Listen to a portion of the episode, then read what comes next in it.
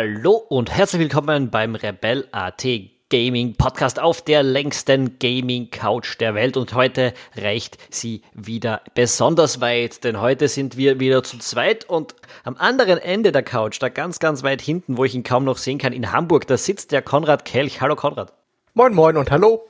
Und äh, meine Wenigkeit, der Tom Schaffer, wir sitzen, äh, oder ich sitze hier in Wien. Wir natürlich im Majestätsplural, wie man das von sich äh, gerne äh, sagt. Naja, damit diese holprige Einleitung auch mal äh, eine Überleitung in einen sinnvollen Podcast findet, Konrad, worüber sprechen wir denn heute?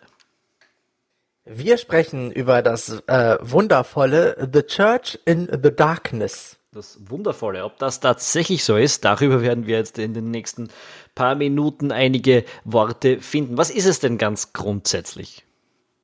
Ja, es ist ein Top-Down Stealth RPG mit äh, Rook-like-Elementen. So würde ich das in einem Satz zusammenfassen, der hauptsächlich aus Substantiven besteht. Wunderschön und keiner weiß, was man damit eigentlich sich alles vorstellen kann zwischen äh, ein seltsames Deus Ex bis hin zu ja irgendwas anderem auf der Welt. Nein, dieses Spiel The Church in the Darkness ist es deshalb irgendwie äh, hat es unsere Aufmerksamkeit gepackt, denn das Szenario ist sehr interessant. Man soll als ein ja irgendein Special Operative der ähm, äh, der USA, ja, jemand, der irgendwie Kampferfahrung zu haben scheint, äh, laut der Backstory, ähm, in, eine, in ein Camp eindringen, wo ein Kult in Südamerika äh, sich eine kleine Kommune gebaut hat. Das Spiel ist in den 1970er Jahren angesiedelt äh, und es spielt ein bisschen so an tatsächliche historische Begebenheiten an. In den 1970er Jahren gab es ein paar so sozialistisch-religiöse Kommunen, die in Südamerika sich ausgebreitet haben. Eine der bekanntesten ähm, habe ich jetzt den Namen vergessen, aber die, die spielt das Spiel ganz besonders an, denn dort gibt's ähm, die tatsächliche historische Geschichte, dass sich dort ein Haufen Menschen äh, umgebracht haben. Ähm, und das ist eines der vielen, vielen Szenarien, mit denen der Church in the Darkness spielt, denn das ist ein non-lineares Game und das soll den Reiz ausmachen. Das heißt, äh, nonlinear stimmt in dem Sinne nicht, dass das Gameplay relativ ähnlich immer wieder ist, oder? Hätte ich jetzt gesagt. Aber es gibt Ja, es ist halt, es, also man muss dazu sagen, äh, man, ach, wie fängt man denn, wie, wie, wie zäumt man das Pferd denn jetzt am besten auf? Also, fangen wir mal mit dem Offensichtlichen an. Das Spiel äh, ist so ein bisschen darauf ausgelegt, dass man es quasi immer wieder spielt. Genau. Ja, es ist nicht so, dass man im ersten Durchlauf dieses Spiel zwangsweise durchspielen könnte. Das Scheitern ist ein Element dieses Spiels. Man äh, muss sich das ungefähr so vorstellen, dass man jedes Mal, wenn man quasi eine neue Runde startet, auch an einem anderen Ende der Map anfängt. Ja, es gibt immer irgendeinen anderen Infiltrierungspunkt und man hat alle seine vorigen Informationen, die man gewonnen hat. Also wo eventuell die zu rettende Person ist, wo eventuell Leute sich verstecken, die einem dabei helfen. Diese Informationen sind weg und die sind immer so ein bisschen anders auf der Map verteilt. Ja, also ist, was halt ist, den Spieldurchlauf immer anders gestalten soll. So. Genau, also es gibt ein paar prozedurale Elemente. Das ist ähm, ganz prominent, wie diese Kultführer sich verhalten und welche Motive die haben und welche Art von Propaganda die über die Lautsprecher des Camps von sich geben äh, und, und dementsprechend auch, wie man mit ihnen umgehen kann und wie man ähm, welche, welche äh, Entscheidungen man an gewissen Punkten treffen kann. Ähm, und andere äh, prozedurale Elemente sind eben, wo man hin muss, wo diese Hauptcharaktere, mit denen man sprechen muss, anzutreffen sind, äh, wo man Hinweise findet, bla bla bla. Die grundlegende Map ist aber immer dieselbe. Und äh, der Clou ist mehr oder weniger, dass durch diese dynamischen Elemente bis zu 19 verschiedene Enden erspielt werden können. Also ähm, das ist einmal ein relativ interessantes Setup, finde ich. Da haben Sie äh, ein, ein gutes Verkaufsargument geschafft. Können Sie das dann so richtig einlösen? Also Sie, das ist in dem Fall Paradox Interactive, die sind der Publisher. Äh, entwickelt wird das Spiel von einem Mann namens Richard Rouse der Dritte oder The Third, besser gesagt. Ähm, also es, es ist ein kleineres Indie-Studio und man merkt das natürlich vorne und hinten auch. Aber können Sie diese Prämisse, die Sie da vorher, äh, ich glaube 2016 wurde das Game gekickstartet, äh, angeteasert haben. Können Sie das einhalten? Nö. okay, ein bisschen wortreicher bitte. Naja, es ist halt, es spielt sich sehr random, ne? Also, es gibt, Es ist, wo fängt man an? Also, ähm, fangen wir mal bei dem Offensichtlichen an. Das Offensichtlichste für mich ist, dass äh, das Verhalten der Gegner komplett unvorhersehbar ist. Plus das Verhalten der eigenen Spielfigur ist komplett random. Also es ist, gibt immer wieder Situationen, wo, wo man sich quasi angeguckt hat, wie der Wachmann sozusagen äh, langläuft, ne, wie seine Route ist, man den ausgekundschaftet und dann läuft er trotzdem anders. Oder man, äh, gerade eben konnte man noch wahnsinnig schnell jemanden in der Kiste verstecken, auf einmal ist es, äh, dauert das eine halbe Ewigkeit. Und dann gibt's halt so Situationen, in denen einem das Spiel eine Optionsvielfalt vorgaukeln möchte, die es gar nicht hat. Ja, im Endeffekt gibt es zwei Vorgehensweisen. Entweder du sneakst dich oder ja, sneakst dich durch die Gegend und bist möglichst leise und versuchst möglichst viele Gegner aus dem Hinterhalt heraus auszuschalten. Oder du gehst in die Konfrontation und knallst die halt mit der Pistole oder mit der Shotgun ab. Wenn das du letzteres versuchst, ja. genau, wenn du letzteres versuchst, wirst du auf jeden Fall relativ schnell scheitern, da das Gunplay beziehungsweise allgemein das konfrontative Gameplay nicht vernünftig funktioniert, das ist nicht gut ja, Was man tun kann, ist, man kann äh, durchaus mal den ein oder anderen über den Haufen schießen und dann flüchten, aber wenn man versucht, dieses Spiel grundsätzlich aggressiv zu spielen, das haut auf keinen Fall hin. Ja? Also nee. so, man kann sich schon mal gegen ein oder zwei Leute wehren und dann ist halt Alarm am, im ganzen Camp und äh, im Prinzip ist der ganze Durchlauf schon mal ziemlich verschissen. Äh, ja, wobei, wobei auch da muss man sagen, es ist nicht zwangsweise Alarm. Ich habe Situationen gehabt, da habe ich zwei Wachleute abgemurks und ein dritter Wachmann hat mich verfolgt, aber hat keinen Alarm ausgelöst, obwohl in der Nähe so ein Alarmmelder war. Na, dann habe ich mich einfach irgendwie random auf der Map versteckt und es war gut. Das ist eh so ein Problem des Spiels, das ist halt die Konsequenzen total unkalkulierbar sind. Du kannst Glück haben und es sind drei Leute hinter dir her und du versteckst dich in einem Schrank und du bist fein raus. Oder aber du hast Pech und ein Typ erwischt dich irgendwo bei und schlägt sofort Alarm, ohne dass du irgendeinen ersichtlichen Grund hast, warum das eine eintritt oder warum das andere eintritt. Und das macht so ein Spiel halt unkalkulierbar, unberechenbar. Und das, ja, das nimmt dem wirklich seinen Spielspaß, weil du halt nicht weißt, warum gewisse Konsequenzen über dich hineinbrechen. Du kannst es immer nur so grob abschätzen. Ja, so grob. Also ich finde, das hatte für mich gar nicht so das Problem. Für mich beginnt das Problem, Problem schon ein bisschen früher, dass diese Core-Game-Mechanik, also dieses Sneaken, äh, man kann sich in den ersten zwei Schwierigkeitsgraden, ich habe den zweiten gespielt, ähm, die, die Blickkegel der Gegner einblenden lassen. Äh, das ist, schaut dann so ähnlich aus wie bei Kommandos, nur ähm, wesentlich rudimentärer eigentlich noch, also nicht so schön designt wie von diesem 20 Jahre alten Spiel. Äh, und äh, man sneakt dann um diese Lichtkegel so rum, um diese Blickkegel. Äh, und, und ja, das macht eigentlich keinen besonderen Spaß, finde ich. Es ist einfach so, aus, also bestimmten Kegeln ausweichen ist mehr oder weniger, dass man tut. Manchmal bringt es dir da auch nichts, weil sich der Gegner plötzlich in dir eine Richtung dreht oder weil ähm, ganz einfach, äh, was ich öfters gehabt habe, ist, dass jemand, dass ein Gegner, der nicht im Sichtkegel eines anderen Gegners gewesen ist, den habe ich von hinten erledigt. Man kann sich aussuchen, ob man ihn killt oder unpässlich macht und dann versteckt oder einsperrt oder sonst irgendwas. Und ich wollte, wollte ihn halt unpässlich machen. Äh, und obwohl ihn keiner gesehen hat, hat der nächst, nächst Gegner gemerkt, dass da irgendwas passiert ist. Und äh, ohne dass ich jetzt nachvollziehen konnte, warum, hatte ich wieder den Alarm ähm, am Laufen. Also ich finde, dieses Core-Gameplay ist einfach schon ein bisschen, ja, flawed in Wirklichkeit. Also diese Stealth-Mechanik funktioniert nicht besonders interessant. Wenn das Spiel jetzt ein reines oder ein, ein stark stealth-lastiges Game wäre, äh, so wie das halt ist, man kann sich halt nicht durchballern, das wäre nicht so das Problem, aber das Problem ist, es ist, macht, es ist einfach nicht interessant, das zu machen. Ja, um auf dein, um das Thema Sichtkegel nochmal zu sprechen zu kommen, es ist teilweise auch komplett unkalkulierbar, denn äh, es ist ja so, dass äh, Gegner in Gebäuden sind, ja, ja, und die gucken dann in deine Richtung äh, und da ist eine Wand, also die können dich nicht sehen.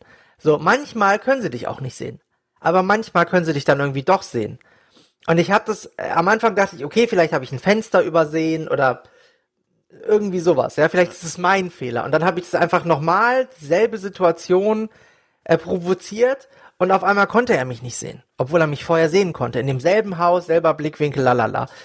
Und das ist so ein Punkt, wo, wo ich dann einfach auch keinen Bock mehr hab. Ja. ja. also wenn ein Stealth-Game noch nicht mal es hinbekommt, Sichtkegel akkurat zu, darzustellen, warum soll ich mir dann überhaupt die Mühe machen? Ja, also diese Sichtkegel sind wirklich dermaßen rudimentär. Also ich kann mich erinnern, also Commandos, wann war das wirklich? 1999 oder sonst was? Da hattest du ja, Sichtkegel, 98 wenn, sogar, ja. wenn, wenn, du, wenn du quasi im Schatten des, äh, eines Objekt gewesen bist und der dich deshalb nicht sehen konntest, dann hat der Sichtkegel das angezeigt. Das kann dieser hier nicht. Das ist einfach nur ein äh, ein Kegel, der am Boden über die Map schweift, durch Gegenstände hindurch, durch Häuser hindurch, ist es völlig egal. Er gibt dir keine äh, Informationen, wo du zu sehen bist und wo nicht. Eine ziemlich wichtige Information jetzt eigentlich bei einem Stealth-Game, besonders bei einem Top-Down-Stealth-Game. Äh, also da beginnt das Spiel schon zu scheitern und, und es zieht sich für mich irgendwie so durch alle Elemente durch. Ich finde auch, die, die, die Idee ist total interessant, dass sich diese Kultführer äh, jedes Mal anders verhalten und man ein bisschen auf das reagieren kann. In Wahrheit ist es irgendwie so, sie sind zwar, also das Voice Acting ist großartig, muss man sagen, die, was die Leute über den Lautsprecher sagen, was, wie die Leute mit dir sprechen, das ist alles gut gemacht.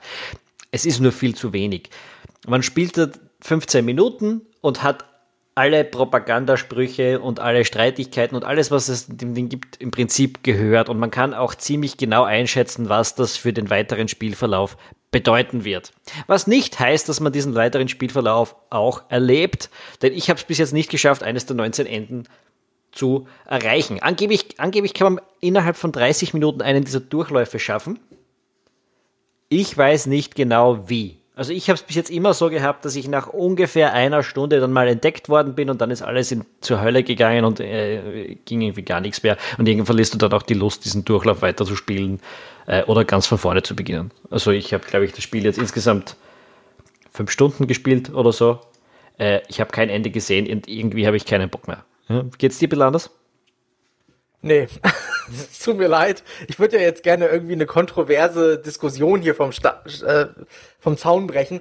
Aber es ist einfach, erstmal, was halt, was wir bis jetzt komplett unerwähnt gelassen haben, ist, dass das Spiel aussieht wie 90er Jahre 3D-Titel auf der PlayStation 1. Ja, es ist also, es sieht komplett schrecklich aus. Dazu kommt halt eben auch noch, dass sie sich halt bei der Inszenierung wirklich ne, bis auf das Voice Acting, bis auf so einzeln zu, äh, zu findende äh, Texte, Zeitungsausschnitte und so weiter, überhaupt keine Mühe gegeben haben. Es ist halt wirklich so hingerotzt. Die Perspektive, damit kann man eine Menge machen. Da machen sie nichts mit. Also das ist alles so ein bisschen. Äh. Und dann für mich der der Höhepunkt ist halt, dass du wirklich nicht kalkulieren kannst, wo du am Ende landest. Ne? Und das macht für mich so ein Spiel kaputt, weil du musst mit jedem Durchgang ja eigentlich besser werden, weil du schon weißt, was dich erwartet. Aber du kannst nicht besser werden, weil das Spiel dir nicht die Möglichkeit gibt, auf deinen Erfahrungen aufzubauen. Ja, und das ist, das finde ich richtig bitter. So. so viel dazu. Und es hat von der Präsentation ja auch ganz viele Fehler. Ich, ich, zum Beispiel die, äh, die grundlegende Map, auf die man schaut und wo dann natürlich auch angezeigt ist, wo man ist, gerade. Äh, also ich, ich habe diese Map, hast du die Map, hast du die verstanden? Äh, ich bin teilweise mitten im Wald gestanden, obwohl man durch die Wälder ja nicht durchgehen kann und so weiter. Äh, also die funktioniert irgendwie, das Scaling von der Map und dem Overlay darüber, das funktioniert irgendwie nicht so richtig.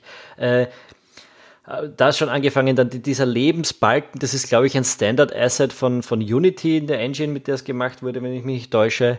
Ähm, die, die, das Inventar ist horrible. Äh, was mich am allermeisten fertig macht, ist am PC, wenn du spielst, du hast im Prinzip zwei Tasten, mit denen du agieren musst. Äh, das ist einmal benutzen und einmal durchsuchen oder verstecken und durchsuchen, besser gesagt. Äh, aber diese, das ist nicht immer auf derselben Taste. Also, wenn du eine Leiche durchsuchst, machst du das mit der Leertaste. Wenn du eine Kiste durchsuchst und drückst auf die Leertaste, dann springst du in die Kiste rein und so weiter. Äh, also irgendwie ganz, ganz weird. Ich bin da ständig durcheinander gekommen und das ist, wenn du ein bisschen in einer stressigen Situation hast, auch immer eine extrem frustrierende Sache, dass du eigentlich an dieser Tastenbelegung scheiterst, die eben nicht intuitiv immer mit, mit E machst du das eine und mit, äh, mit dem anderen machst du äh, das andere. Äh, es ist, na, es ist leider, die Idee von diesem Spiel klingt nur im Kopf gut und es funktioniert an sich leider nicht. Ja, sie haben ja auch so für mich so einen der größten Kardinalfehler wieder implementiert. Ne, du kamst ja schon aufs Inventar zu sprechen. Es ist auch noch limitiert. Auf eine Art und Weise, die wieder überhaupt keinen Sinn ergibt, aber hey, was soll man machen? Und was mich halt wirklich auch ein bisschen frustriert hat, ist, du schaltest halt im Laufe äh, des Spielfortschritts, in Anführungszeichen, schaltest du halt so Gegenstände frei, ne, so Zeitungsausschnitte, äh, Background Story und so weiter. Und dann denkst du dir, okay, die habe ich jetzt einmal freigeschaltet, die habe ich im, beim nächsten Durchlauf wieder oder ich kann sie mir irgendwo angucken. Nein, kannst du nicht. Ja, entweder du liest sie dir dann durch oder du kannst sie wie erneut suchen. Das finde ich auch total, also es ist einfach nicht, äh, steigert nicht den Spielgenuss, sagen wir es einfach mal so, wie es ist, ja, und das ist so schade, ne, weil das Setting hat mich abgeholt, ne, dieses 70er Jahre sektenähnliche südafrikanischer Dschungel, äh, du versuchst deinen Neffen dazu befreien, äh, ne, dann irgendwie die Justice Mission als Gegner, ähm, die Durchsagen, äh, das, äh, ne, Propaganda, die irgendwie auch ja, so, diese, die irgendwie über äh, total legitime Kapitalismuskritik mit dem radikalen Sozialismus-Dingsy, das da durchmischt und das dich immer irgendwie so ein bisschen auch zum Nachdenken bringt. Das ist alles cool eigentlich. Und das ist ja das irgendwie, der Trailer von dem Spiel funktioniert, sagen wir es mal so. Äh, nur das Spiel an sich funktioniert irgendwie nicht. Äh, weil nee, diese nicht. interessanten Elemente nicht in ein funktionierendes Ganzes äh, reingepackt werden können. Ja, und auch hier Isaac Walter, der, der ähm, quasi der männliche Oberguru dieser Sekte, ne, der so ein bisschen an Charles Manson auch angelegt ist vom optischen her.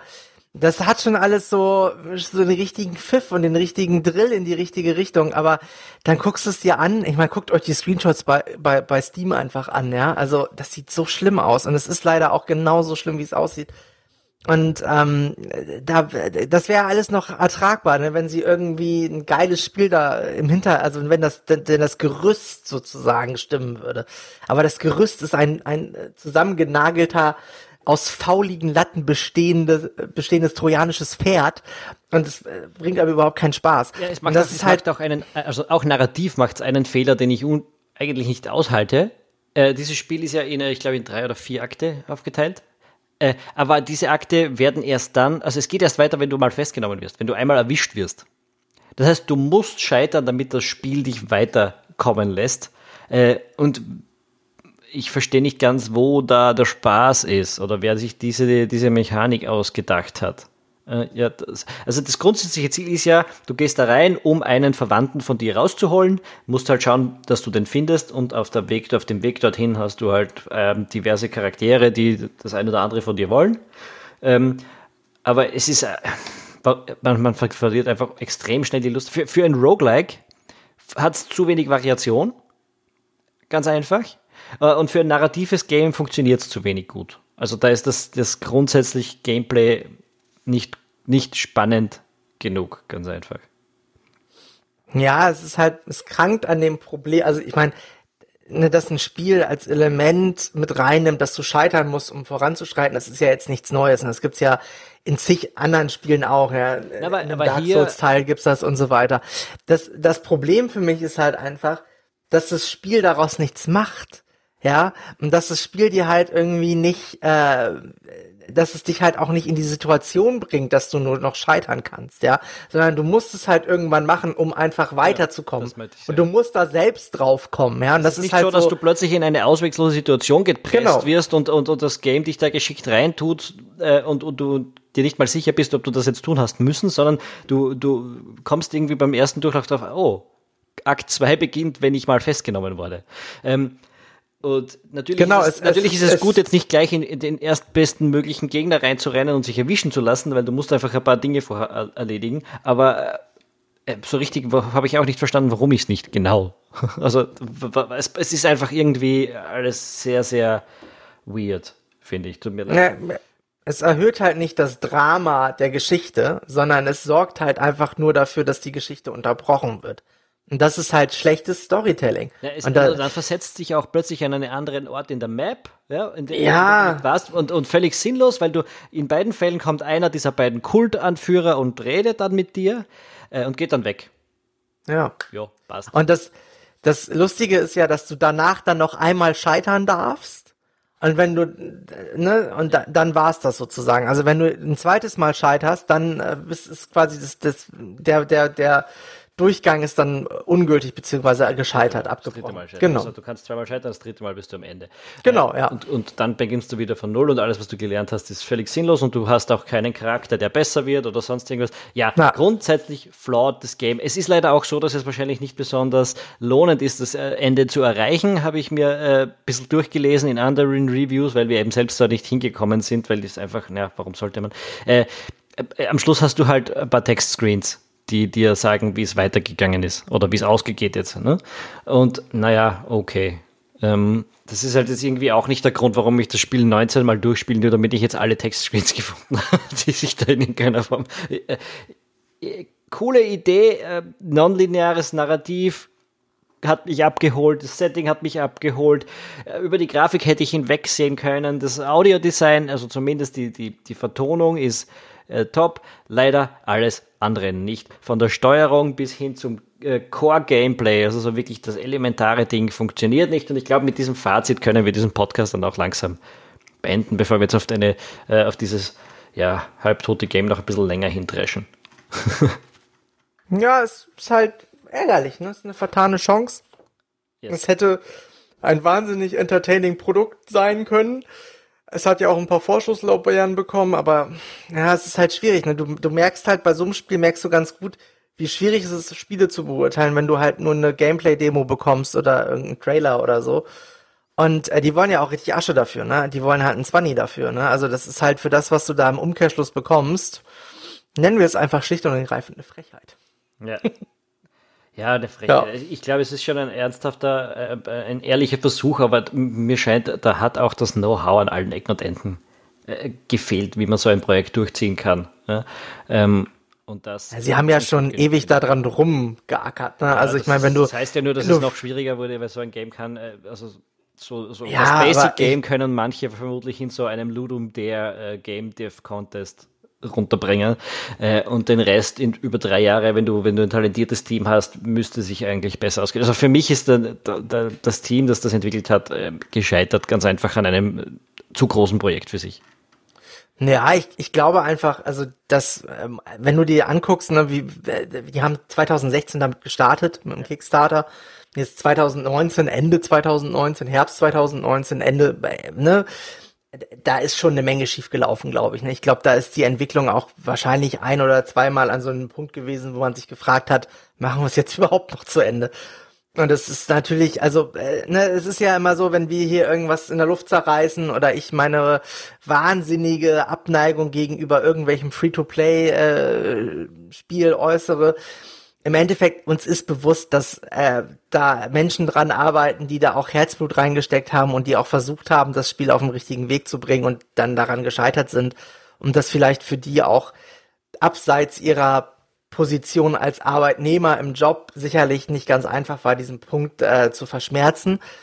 Aber im Endeffekt sind wir halt Spieler und ähm, da muss man solche Punkte halt auch einfach mal in der Kritik ausblenden, weil wir wollen euch ja erzählen, ob wir Spaß daran hatten oder ja, es nicht. Ist ja, es ist sogar so, dass wir, wir sind sicher, äh, wir sind ja sehr indie-freundlich und wir verzeihen einem Indie-Game, wenn es irgendwelche interessante Mechaniken oder eine coole Story hat, ganz gern auch mal die ein oder andere Sache, die so, sagen wir jetzt, die Mainstream-Media äh, vermutlich nicht verzeihen würde, wo es dann plötzlich heißt, äh, 5 von 10, auch wenn das Spiel eigentlich geil ist, aber die Grafik ist nicht cool genug. Ähm, sowas wird bei uns nicht passieren. Bei uns muss einfach so ein Indie-Game, so ein sympathisches Indie-Game mit einer coolen Prämisse wirklich großartig scheitern, damit wir so gar nichts damit anfangen können. Und leider ist das hier passiert. Ja, also uns tut das auch ein bisschen weh, wenn wir sowas ja. verreißen müssen, ne? Und ähm, ja, ich weiß nicht, was Richard Roos III als nächstes macht, aber seine Karriere hat auf jeden Fall äh, ja nach dem wahnsinnig guten Homefront aus 2011 ja, nicht. Äh, Was war das denn? Kein, kein weiteres Highlight äh, vorzuweisen. Homefront ist äh, ein äh, Ego-Shooter, äh, der generischer und äh, unaufregender kaum hätte sein können. Der hatte so äh, wahnsinnige Vorschusslorbeeren bekommen, weil der Multiplayer wohl relativ interessante Aspekte äh, aufgewiesen hat und das Szenario, glaube ich, auch relativ unverbraucht war. Aber da kam halt irgendwie so ein wahnsinnig glatt gestrichener, glatt gebügelter, belangloser 0815 Ego-Shooter aber raus, äh, dessen ganze äh, Entwicklungshistorie wohl auch ein absoluter Albtraum gewesen sein muss. Ansonsten hat der Typ noch mitgearbeitet an The Suffering, das sagt mir gar nichts. Ja, doch, das habe ich auch schon irgendwo gesehen. Na, ist ja, ja ist, ja ist egal. Es, es, hat leider nicht äh, für das hier jedenfalls äh, er soll, Er kann es einfach nicht. Lassen wir es einfach so stehen, wie es ist. Äh, ja. Keine Ahnung, aber okay. das kann nicht. Aber hier, äh, ja. Ja, ey, komm, wenn, wenn Ubisoft dich rausschmeißt bei einem Tom Clancy-Spiel. okay, wir wollen hier nicht weiter in offenen Wunden bohren. Ja. Äh, das, das äh, kurze, schmerzlose Fazit ist, wenn ihr 20 Euro habt, geht dafür mit eurer Puppe essen. Äh, also zumindest äh, investiert das in eine gute Flasche Wein beim Essen äh, und lasst dieses Spiel links liegen, denn es ist einfach, es macht einfach keinen Spaß. Ja, tut, tut mir leid, das so sagen zu müssen. Und wenn ihr, äh, ja, wenn man nicht heteronormative Sachen äh, sagen möchte an diesem Stelle, dann mit eurem Partner in innen. Ja, also mir ist das egal, worauf ihr steht und mit ja, wem ja, ihr ins Bett steigt, ne? Das sollte klar sein.